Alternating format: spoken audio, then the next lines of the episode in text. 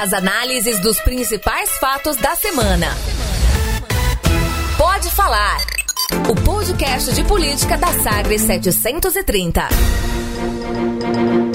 Olá, eu sou Rubens Salomão, jornalista, apresentador do programa Manhã Sagres, de segunda a sexta, das 7 às 10 da manhã, na Sagres 730, e nós estamos chegando com a 35 edição do podcast Pode Falar, número 35 do primeiro podcast de política da, do estado de Goiás. Comigo e também com Cileide Alves, jornalista, minha companheira de apresentação diariamente do Manhã Sagres. Oi, Cileide, tudo bem? Oi, Rubens. Oi, gente, tudo bem? Tranquilo, estamos chegando com o podcast Pode Falar para em dois blocos debatermos aí assuntos importantes da política aqui no estado. Em primeiro lugar, a Enel, prestação de serviço de fornecimento de energia elétrica e qual é o ambiente político em torno desta empresa que foi é, o resultado da privatização da Celg no ano de 2017. O debate político continua em torno desta empresa, tem até CPI na Assembleia Legislativa sobre esse tema. E ainda nós vamos falar sobre a repercussão política, claro, da prisão nesta semana do ex-presidente Michel Temer, qual o impacto eh, no ambiente no Congresso Nacional. Podcast Pode Falar começando nem em dois blocos com análises desta semana. Ela é um poço de bondade e é por isso que a cidade vive sempre a repetir. Joga pedra na geni, joga pedra na geni ela é feita pra apanhar, ela é boa de cuspir. Ela tá pra qualquer um, maldita geni. Fizemos uma análise detalhada de todas as regiões do estado, de exatamente identificar quais as ações de curto, médio e longo prazo que precisavam ser feitas. De posse dessa análise, nós confrontamos o plano emergencial da, da Enel e verificamos que o que se chama de emergencial não era tão emergencial assim. A, a maior parte das ações de grande impacto estariam sendo tendo resultado, né? Lógico que elas vão sendo trabalhadas ao longo do tempo, mas com resultados efetivos a partir do final do próximo ano. Isso é um tempo muito longo para o Estado suportar essa, essa crise no fornecimento de energia. Essa é uma análise mais técnica, Sileide. Aí a gente conversou com o secretário de Desenvolvimento Econômico e Inovação, Adriano Rocha Lima, ele que está acompanhando de perto essa fiscalização ao trabalho da Enel aqui em Goiás.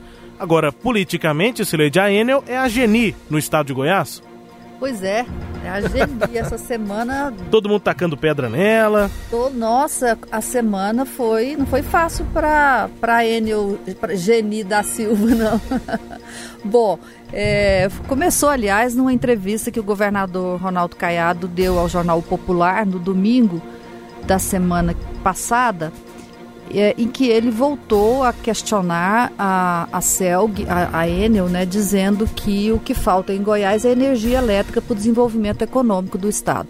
No dia seguinte, que foi na segunda-feira, o secretário Adriano Rocha Lima, que é esse que a gente ouviu a fala dele agora, ele foi a Anael, em Brasília, levar um relatório detalhado que o governo fez é, no Estado e é, para tentar se contrapor ao próprio relatório que a Enel fez e, e, dos investimentos que ela se propôs a fazer no curto e médio prazo para reduzir, né, a, o, o reduzir não, para melhorar a qualidade do serviço que é prestado no, no, estado de Goiás. Isso foi na segunda-feira, na terça-feira, Adriano concedeu essa entrevista aqui e lembrou que aquele número que a CELG, que a Enel é, tem uma interpretação, o governo tem outra, mas o fato é que saiu o ranking das empresas de energia elétrica do país. A Enel continua em último lugar, é a pior prestadora de serviço, de acordo com os dados que apuram a duração do, da, da interrupção de energia elétrica e a frequência com que eles ocorrem, né? Aí a partir desses dois índices aí que eles chamam FEC e DEC, FEC de, de, de, de frequência e DEC-D de duração, é, chega-se a um, a um número chamado de desempenho global de continuidade. Esse número é o seguinte: quanto mais perto de zero, melhor está a companhia. No ano passado, a Enel estava com 1,99, quer dizer, quase 2. Uhum. Este ano ele caiu, ela caiu para 1,65, melhorou um pouco. É, o tempo médio de horas de que o Estado fica sem energia também reduziu. Tinha sido 32 do ano passado e foi em 2017 e foi de 26 no ano passado. Horas, né? Horas, em termos horas, de horas. 26 horas, é. é. Só que tem um problema aí. É, são 26, é melhor do que 32, mas a média nacional é de 12,85%. Então está muito longe. E o, o que eles chamam de marco regulatório, o indicador da, do órgão regulador é 12,60 e alguma coisa. Então ele está muito acima da média e muito acima do, do indicador é, que o órgão determina. E tem um detalhe que eu estava pensando aqui agora, Silene, essa é a média, tá? 26 horas é, de, que dura aí em média, né? O, o goiano fica 26 horas em média por ano sem energia. Agora, estou pensando aqui, as cidades, elas costumam ter, elas têm, né, subestações, elas têm uma estrutura melhor para evitar esse tipo de queda e principalmente possibilitar que quando a queda de energia aconteça, o fornecimento seja retomado mais rapidamente. No interior do estado, isso é mais dificultado. Se rompe lá alguma coisa, se dá algum problema, demora muito mais Sim. Do, do que 26 horas. O que puxa essa média para cima, provavelmente, são as interrupções no interior. E é exatamente pelo interior do estado que estão grandes indústrias produtores de leite. Então, essas 26 horas, me parece que a, a gente pode ter uma ideia, uma impressão é, de uma interrupção é, muito mais grave ou, ou, até muito mais longa do que essa média apresenta. Porque uma produção de leite, por exemplo, que fique é, 12 horas sem energia, a produção foi, foi embora, a produção está perdida. Né? E, e, ela, e o, o, pior é que os produtores ficam muito mais do que 12 horas uhum. continuamente sem energia. Tá, tá, deu para entender o que eu tô é, querendo dizer, Celede? A impressão tem... que a gente tem é que esse número de 26 é pouco.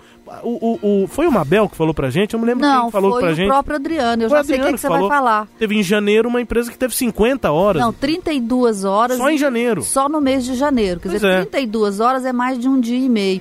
Então, e é então muito tem... mais do que a média do ano. Tem, claro, isso é média. E vai voltar a cair ao longo do ano. Aliás, a energia para essa empresa. Você lembra o exemplo que ele deu para média? Média é o seguinte: a cabeça do, do cara tá na, no freezer e o pé tá no fogo. Exato. O, a temperatura média do corpo é boa, é 36 graus, tá bem o, o, tá vivo, o, dito cujo, só né? que ele morre. O dito cujo tá vivo, mas com a, a, a, cabeça no freezer e o pé na, no fogo, morreu, é. né? Então, e, e a média, é, é, foi o que você falou para ele, inclusive, quando ele fez essa metáfora aí. Só que a média do corpo, se a Enel fosse um corpo, é, a média não está em 36 graus, que é a temperatura que o, ser humano precisa para estar tá vivo. Que é os 12, né? Que, é a, média, que é, é a, média, a média também não está boa. Não está boa, que é, a média nacional é 12, é. né? O que ele devia estar tá perto. Bom, a Enel tem as suas explicações. Ela alega que melhorou, melhorou muito. o argumento é esse. Que, é né?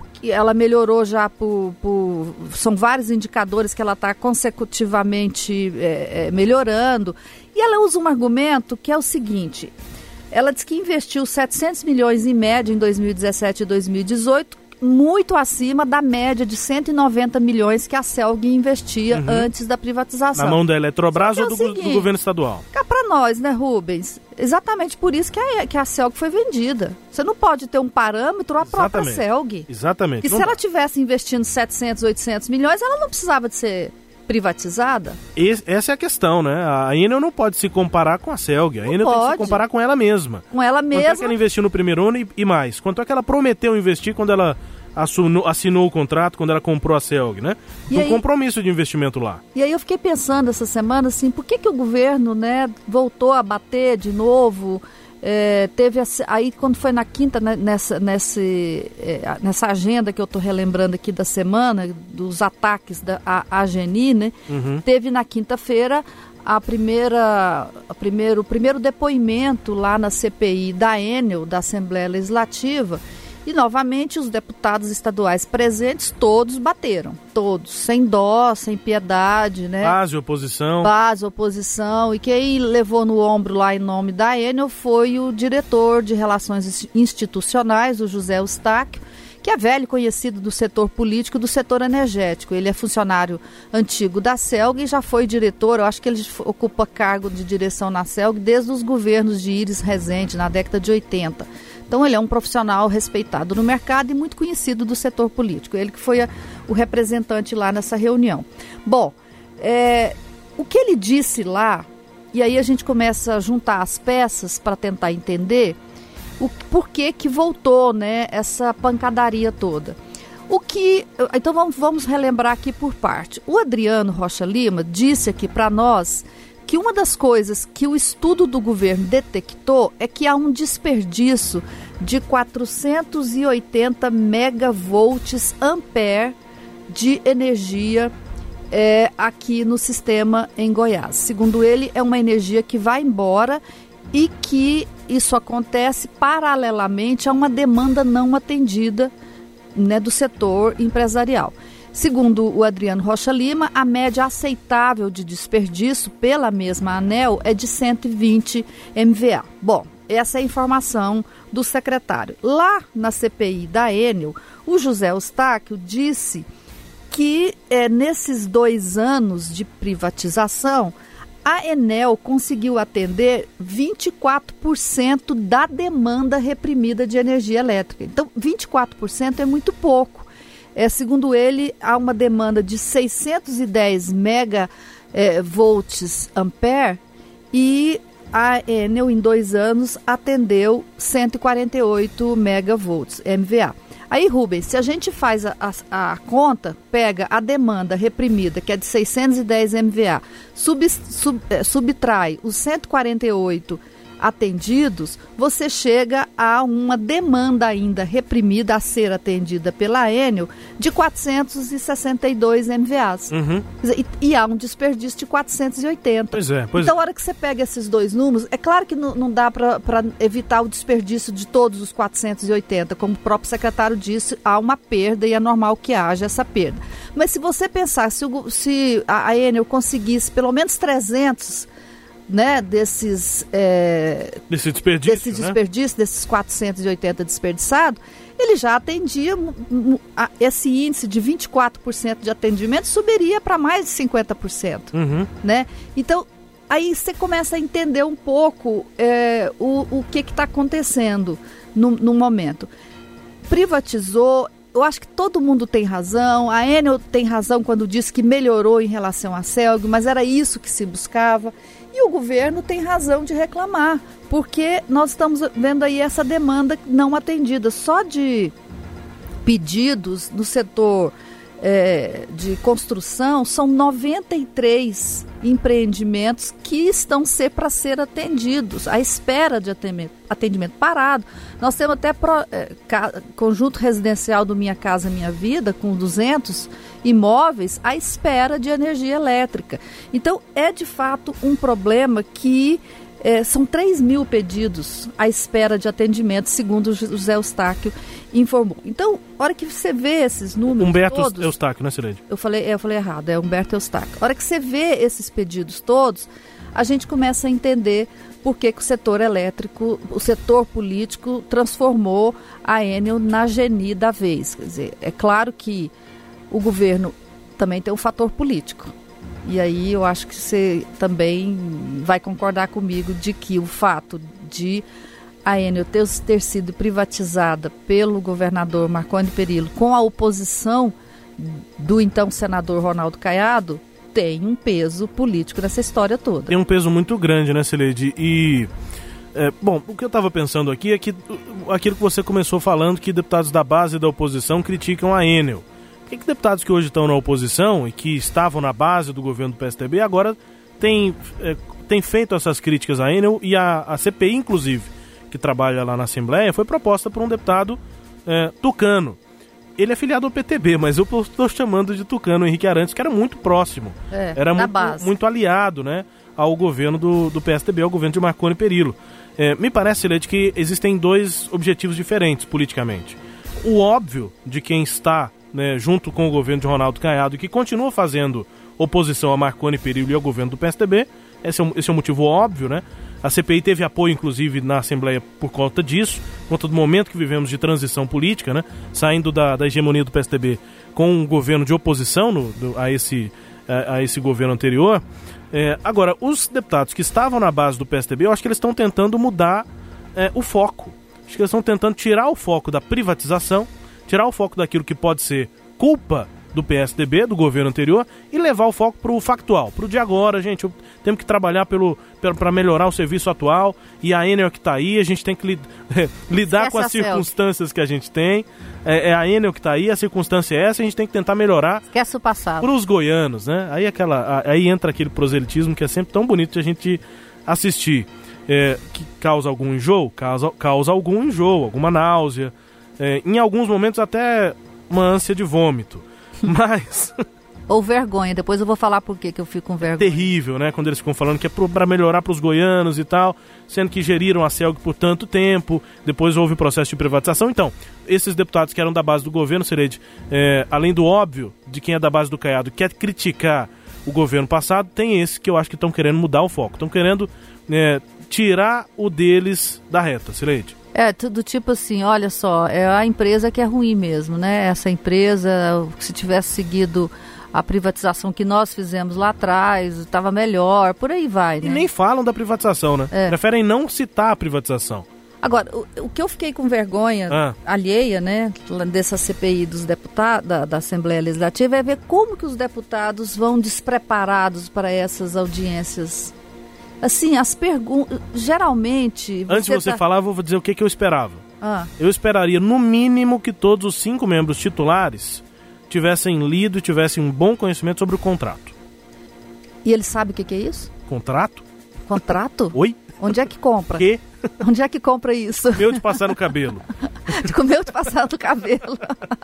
Mas era o mínimo. Ou de ilustrar chapéu. É, de mostrar chapéu, tem chapéu lá. O do chapéu nem tá na CPI, a gente tá lembrando dele. É, mas enfim, ele tava lá nessa audiência. Na audiência ele tava. Ele tava, ele participou da audiência. Não, enfim, assim, as, as perguntas... Mas a vergonha é por conta do despreparo, É, do né? despreparo. Rubens, a gente quando vai fazer uma entrevista com qualquer pessoa, vai começar uma reportagem, qual a primeira coisa que a gente faz?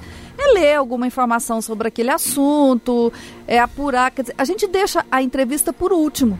Porque quando você já está seguro que você vai, tá, vai saber, inclusive, o que perguntar. Sim. Essas CPIs, eles começam e já fazendo audiência pública, é, fazendo, tomando do, depoimento do, dos diretores da Enel. O próximo agora, a próxima audiência da Enel, que vai acontecer na quinta-feira da próxima semana, já vai ser o depoimento com o presidente da Enel. E agora que eles, ontem que eles aprovaram, ontem que eu estou falando é quinta-feira desta semana, quinta-feira, dia 21, que eles aprovaram os requerimentos para pedir cópias de contratos, de informações informações para a Enel. Antes de ter as informações, já estão querendo perguntar alguma coisa Já perguntaram né? para o diretor e agora vão fazer essa audiência. É, o aí? normal, pra, até para ter o palanque político que é o que eles querem, seria fazer, tudo bem, depoimento, mas aí eles já chamam de oitiva ou mesmo de é, contribuição. É, quando oitiva... eles chamam empresários, por exemplo, né? chamam aquelas pessoas que são prejudicadas, para tentar entender os problemas. Mas não é a hora de se você é, fazer esse tipo de, de depoimento com, com quem tem que dar a resposta mas você tem que saber o que perguntar para depois ter, ter, poder buscar a resposta, né? Além daquelas perguntas nada a ver, sabe, assim, que, que eu tô falando aqui da, da, da, da vergonha alheia, é, o que também me chamou a atenção na, na audiência foi o discurso político. Eles vão para esses é, para essas audiências com aqueles discursos óbvios sabe assim, olha, eu estou recebendo muita eh, denúncia. reclamação, é. muita denúncia, gente que está é, querendo saber por que, que a energia lá na casa dele não chega. Ah, eu tenho contrato, eu estou sabendo de contratos de que é, a, a, a Enel está valorizando as empresas de fora contra as empresas locais, as, o preço que elas pagam para fornecedor local é muito mais baixo do que o preço que paga para fornecedor de fora. Pois é, é, é uma denúncia até, até interessante. Até... É, por que, que ele não investiga isso? Leva algum tipo de prova? Porque quando você faz, usa esse tipo de denúncia assim solta, e pergunta para o diretor da Enel, é muito tranquilo para o diretor dizer, não, não fazemos isso.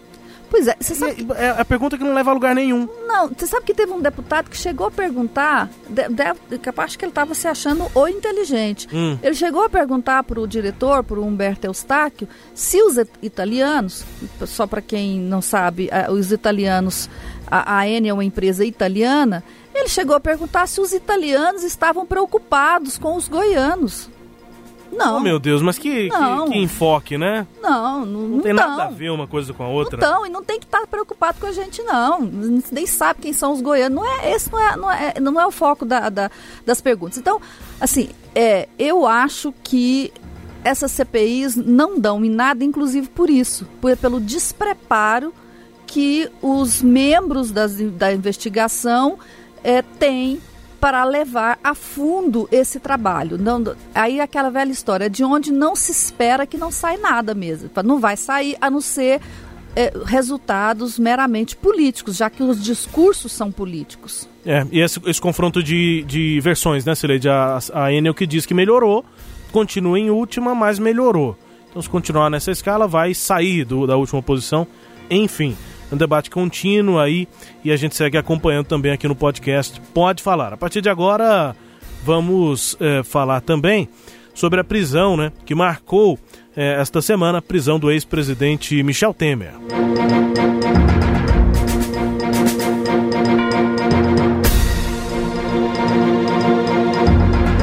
Lógico, eu sou, acompanho tudo que acontece no Brasil e, como disse há pouco, a justiça nasceu para todos e cada um responda pelos seus atos. E o que levou né, a essa situação, pelo que parece, é, são os acordos políticos dizendo-se em nome da governabilidade. A governabilidade você não faz com esse tipo de acordo, no meu entender. Você faz é indicando pessoas sérias e competentes para integrar o seu governo. É assim que eu fiz no meu governo. Sem um acordo político, respeitando a Câmara e o Senado brasileiro avaliação aí do presidente Jair Bolsonaro sobre a prisão de Temer. E aí nós perguntamos para o líder do PSL: esse tipo de declaração ajuda o trabalho do governo na Câmara? É, torna, com certeza, é, é, é colocar mais combustível no fogo. Né? Então eu penso que essa relação tem que ser uma relação de aproximação, uma relação de proximidade. Mas eu acredito que esse papel não seja do presidente da República. Mas me parece que isso não está fluindo. O ministro Onyx delegou missão para alguns ex-parlamentares é, na construção de, de, de, desse bloco de apoio, mas me parece que isso não, não evoluiu e não tem convencido o parlamento. E me parece continua é, se sentindo excluindo da governabilidade. Governabilidade, Sileide, pautou aí o que disse, né, é, Jair Bolsonaro, quando ele foi perguntado sobre a prisão do ex-presidente Michel Temer, disse, olha, eu não tenho essas práticas aí, né, querendo dizer que Michel Temer mantinha uma governabilidade, de fato tinha uma ótima relação com o Congresso, é, como é que era que se dizia que a presidência de, de Michel Temer era era, era é, parlamentar? Era, era, era, uma... um, um, presidencialismo parlamentarista. Isso, par, exatamente, que era isso, né? Porque ele tinha muito, ele veio de lá, foi presidente isso. da Câmara e tal. E aí o Bolsonaro criticou, disse que não, comigo não tem tomar lá da cá, até, e mostrando assim, quem faz isso acontece o que aconteceu com o Temer. Eu não faço. E aí o líder do partido do presidente, o, o, o deputado, que não é goiano, né? O paranaense, mas a gente chama de goiano porque foi eleito aqui pelo Estado, o delegado Valdir, é, considerando a realidade, o pragmatismo da política, Celede? Olha, é, nem todos os acordos políticos são de tomar lá da cá. Né? Você pode fazer bons acordos políticos sem estar fazendo a velha política. E quando o presidente coloca tudo na mesma na mesma mesmo balaio, no mesmo balaio, ele faz um ataque frontal ao Congresso Nacional. E a resposta veio dura na mesma direção aí. O Rodrigo Maia disse nesta sexta-feira para o ministro Paulo Guedes: olha, eu vou fazer a nova política. Então você fala para o presidente para ele vir buscar os votos aqui no Congresso com a nova política dele. Exatamente, é isso. Pronto. Nova política, então os poderes são efetivamente independentes. Independentes e cada um se vira, ninguém faz acordo ninguém conversa. não vai tentar impor não, votações. Não, vai tentar. E aí quero ver se não precisa nem ter líder então, né, Celede? Não precisa. Não nem ter líder no Senado, na Câmara e a líder do Congresso. Não precisa. Agora, esse, esse, esse episódio aí da prisão do presidente Temer, é importante a gente perceber o seguinte, do, dois dois fatores, eh, dois efeitos colaterais diretos dele. Primeiro, esse que a gente está mostrando, que é, atritou a relação do governo com o Congresso pela inabilidade política do presidente Jair Bolsonaro.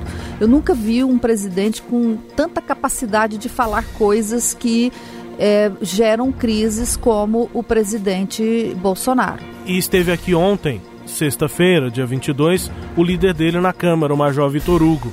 E aí o que, que ele disse? Que quer aprovar a reforma do jeito que ela foi enviada. Pois é. Parece ser uma ingenuidade, assim. Total. O presidente não conversa, não há esse diálogo. O líder do partido do presidente é que está falando. Não está saindo da cabeça do Rubens ou da Cileide. É, é o líder do partido do presidente que está dizendo não está tendo diálogo e o presidente não tem uma base. Aí o líder da base diz que quer aprovar a reforma exatamente como não, ela foi enviada, e, e, é ingenuidade. E o líder da base bateu no líder do partido, né? É. Também. E vice-versa. Em, vez, em vez de tentar apaziguar e achar um, um, um um caminho aí com mais, mais menos atritoso, o que, que ele vira e fala? Olha, o delegado Valdir tá, foi muito mal visto no Palácio do Planalto porque ele falou isso, criticou. É, porque o delegado, também, o, né? o, delegado tinha dito na, na quinta-feira que a reforma previdenciária proposta para os militares, que é muito mais benéfica aos militares do que a reforma da Previdência é para os demais brasileiros, ele disse que isso era um grande abacaxi que o governo estava dando para o Congresso. E, o, e o, o major Vitor Hugo disse: olha, ele foi mal visto por conta disso e um líder do partido tem que ter alinhamento automático com o governo o delegado vira e fala, olha, eu sou parlamentar, eu, eu não sou do executivo, eu não tenho que ter alinhamento automático, eu sou deputado. Então você percebe aí como é que Os eles dois líderes estão trocando mísseis. Conseguem brigar o tempo todo, é. sabe? Você, você precisa de bombeiro. E, esse, e, no governo você só enxerga incendiário. E o líder dos incendiários é o presidente da República, né? Então, assim, então esse episódio da prisão do, do presidente Temer, do ex-presidente Temer, ele precisava de encontrar um governo que tivesse essa capacidade de jogar água na fervura, mas encontra um governo que joga gasolina na fervura. Esse é um ponto. E o outro ponto é a instabilidade é, que sugere geral no, no país, porque no meio político, essa prisão, a operação desta quinta-feira, foi percebida muito como uma ação política dos procuradores da Lava Jato por conta da briga que está tendo com o Supremo Tribunal Federal. Por que essa briga? Porque na semana passada o Supremo proibiu a, a criação de um fundo bilionário pela pela, Pro, Lava Jato. pela Lava Jato, a Procuradoria de Curitiba, que queria pegar os recursos da multa da Petrobras para fazer esse fundo que seria administrado pela própria é, é, Procuradoria.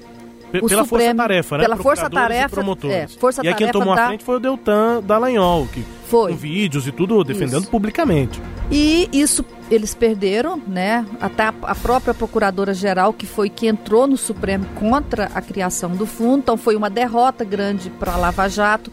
O ministro Sérgio Moro, que também é da, da Lava Jato, ele teve um embate duro essa semana com é, é, Rodrigo Maia e ficou fragilizado por conta disso. Por fim, teve a decisão na semana passada do STF que considera que as, os crimes conexos à, à Caixa 2 devem ser de corrupção, lavagem de dinheiro, devem ser investigados pela Justiça Eleitoral e não pela Lava Jato de Curitiba. Então, foram derrotas grandes que a Lava Jato teve e aí eles entenderam que essa ação agora contra Michel Temer e o MDB foi um pouco para a Lava Jato recuperar a força dela e recuperar também prestígio junto à sociedade. Quer dizer, agora, se, não, se a gente não tem um presidente com capacidade de perceber que, a, que o país precisa de um grande estadista para mediar isso e diminuir essa tensão, é, não há segurança de que a, a, reforma vai aprovar e que essa, essa institucionalidade que é necessária para que o país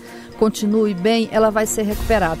E aí, Rubens, há um temor nos estados também e entre outros políticos de que é, essa onda de prisão continue, que a Lava Jato recupere aquela força que ela tinha lá atrás e comece a prender. E aí vamos chegar aqui em Goiás. Você imagina como é que não está a cabeça do ex-governador Marconi Perillo, que já é réu na Operação Lava Jato e chegou a ser detido lá em outubro do ano passado. Você sabe, Silete, que eu tenho uma tia fictícia que ela tem alguns problemas e normalmente ela precisa de tomar ansiolíticos. Aí eu tive que comprar na farmácia fictícia um ansiolítico fictício para ela. Ah. Não tinha mais ansiolíticos, Leite. Acabaram todos. Todos, né? Todo mundo comprou. Todas as farmácias de Goiânia tá esgotado. Pois é isso. O pessoal tá preocupado. E dizem que tem farmácias em São Paulo que também É isso. acabou. Não tem mais É ansiolítico. sério mesmo, assim, o, nos estados todos, você imagina o tanto de políticos que não tem no Congresso Nacional. Beto Richa foi preso. né? e Beto agora o Temer. Richa foi preso, o Temer foi preso, o Beto Richa foi preso pela terceira vez. Havia um habeas corpus do Gilmar Mendes para que ele não fosse preso numa operação lá no em Curitiba, ele foi preso em outra. Né? Então, assim, você percebe que tem muita articulação política. Sem contar no Rio, né? Que prenderam o ex-governador Quinto governador. quinto governador preso, que é o Moreira Franco, que é casado com a sogra do presidente da Câmara, o Rodrigo Maia. Então, assim, esses, essas questões políticas é que estão aflorando dessa operação eh, de prisão do ex-presidente Michel Temer. É, pela ordem, né? Antônio Garotinho, Rosinha Garotinho, depois. Dos Sérgio governadores Cabral, do Rio que você está falando. Sérgio Cabral e o Pezão. E agora o Moreira Franco. O Pela ordem das prisões, né? Exato. Foi isso. A- Esses aí, a- o Moreira do- Franco é o mais A antigo. família Garotinho tá, tá solta. Pezão e o Cabral que estão presos. Sineide, a gente já estourou o tempo, mas acho que a gente vai gastar pouco tempo só pra gente atualizar, comparando, paralelo que o próprio delegado Valdir fez, fez antes, fez nessa entrevista recente, entre essa falta de articulação eh, bolsonarista com a falta de articulação caiadista em Goiás. A minha Pra é expectativa, igual, né? É rapida, rapidamente. Pra ele é igual. Ele, inclusive, disse que o PSL não tá na base do Caiado, porque ele, ele chegou a ter conversa com o Roller depois daquela primeira entrevista que a Sagres. Ele reclamou, é, e aí o Roller chamou ele pra conversar e parece que as coisas não, não continuaram. Parece não, ele disse exatamente isso, as coisas não tiveram prosseguimento. É, Rapidinho, Sileide, só para você dizer se você me con- concorda comigo ou não, qual é a sua expectativa, mas a minha impressão é de que o líder, Bruno Peixoto, o secretário Ernesto Roller, eles ainda não estão tão mobilizados com a base na Assembleia. Como o Bolsonaro tem lá a reforma da Previdência, pacote anticrime, o Caiado ainda não tem matérias tão importantes assim na Assembleia e parece que essa coisa ainda tá aqui em Goiás em banho-maria. É, será? Eu fiquei. Que- Então, o que, que você acha? Eu- a minha impressão é. é essa. Eu- por que, que será que o, o, o líder da oposição, né, do PSDB lá na Assembleia, o deputado Tá. eh, Thales Barreto, resolveu reapresentar o projeto que volta o, a- o orçamento impositivo para o original, que o Caiado já tinha conseguido aprovar uma, um outro, uma outra PEC e a história aparentemente era, eh, estava vencida. Que ele tá vendo fragilidade numa base que ainda é embrionária. Exatamente. Mas assim, exatamente. eu só não tô vendo movimento do governo para tentar consertar isso. Então, é, Por é- isso que eu tô dizendo que essa situação parece que vai ficar em banho-maria. Pois é, Porque não tem projeto aí, importante por ainda pra votar. Tempo? Por quanto Não, tempo? não sei, né? O governo vai precisar de votar projeto. Aí eu tenho a impressão de que vai depender do Bolsonaro. Porque se sair aquela lei complementar do plano Mansueto, vai precisar aprovar alguma coisa na Assembleia Vai precisar sentido. sim. É, a reforma da Previdência, se aprovar lá alguma coisa, vai ter que passar aqui em Depende Goiás. do que passar lá. Pode Pare- ser que seja. Então, me seja- parece que tem essa relação. é, é, sim. Se a Previdência for extensiva aos estados e municípios, não precisa aprovar nada aqui. É. Enfim, Sileide, até. Gente, abração para todos e até a próxima semana. Gente, um grande abraço a todos que com tanto carinho acompanham aqui o nosso podcast e muita gente ah, acompanhando não só no rádio, a gente está no rádio, mas principalmente nas plataformas digitais aqui da Sagres. Vamos terminar diferente hoje? Hum, Vamos terminar com a Geni? vamos terminar com a Geni. O Chico Buarque está dando um pouco do tom do que está do, do que que tá acontecendo com a Enel em Goiás. É a nossa Geni. Tchau, pessoal. Até mais. Ela é um poço de bondade e é por isso que a cidade vive sempre a repetir. Joga pedra na Geni, joga pedra na Geni. Ela é feita pra apanhar, ela é boa de cuspir. Ela tá pra qualquer um, maldita Geni. Um dia surgiu brilhante. Você ouviu? Pode falar. O podcast de política da Sagres 730. Uma análise de credibilidade a cada edição.